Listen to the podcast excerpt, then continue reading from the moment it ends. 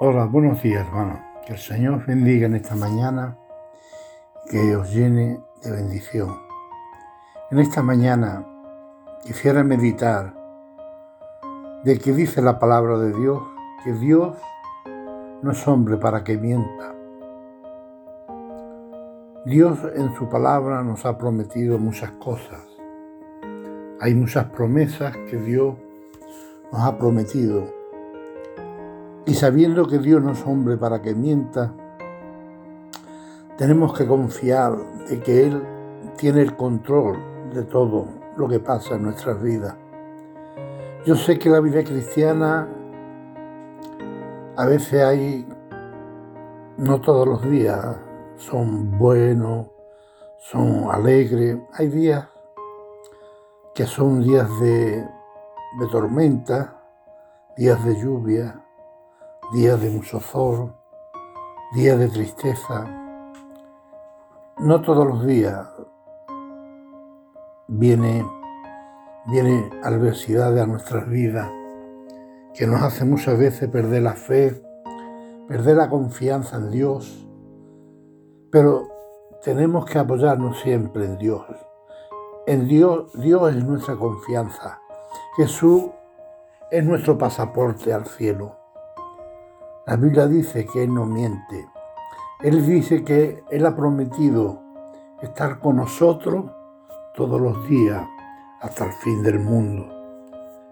Y eso lo tenemos que creer, hermano. Eh, estemos a veces mal, estemos bien, eh, ya no nos guste caminar y el día que no caminemos, seguro que el Señor nos lleva en los brazos porque Él ha prometido estar con nosotros todos los días, hasta el fin del mundo, hasta que, hasta que Él venga, estará con nosotros, estemos en la condición que estemos. Él ha prometido bendecirnos, Él ha prometido estar con nosotros, Él ha, Él ha prometido bendecir nuestras vidas. Por eso, hermanos, la vida cristiana, aunque a veces es fácil a veces es difícil, pero tenemos que depender siempre de Él. Tenemos que meditar en Él, tenemos que buscarle en Él, porque es la fuente de toda esperanza, es la fuente de toda vida. Sin Él no podemos caminar, sin Él no podemos hacer ningún proyecto, porque Él es el que nos da la fuerza para seguir adelante. Dios no miente, hermano. Dios cuando le dice a, a sus discípulos, me voy y voy a preparar un lugar para vosotros, para que donde yo esté, vosotros también estéis. Y tenemos esta confianza de que Dios tiene un lugar preparado para aquellos que le aman, para aquellos que se han arrepentido de sus pecados, para aquellos que los reciben en su corazón y en su alma. A veces fallamos, nos equivocamos, cometemos errores, pero tenemos que tener la confianza plena en el Señor, de que el Señor siempre está ahí. Él nos perdona, hermano. Él nos levanta cuando, cuando es necesario. Él nos fortalece cuando estamos débiles. El Señor es fiel. El Señor es grande.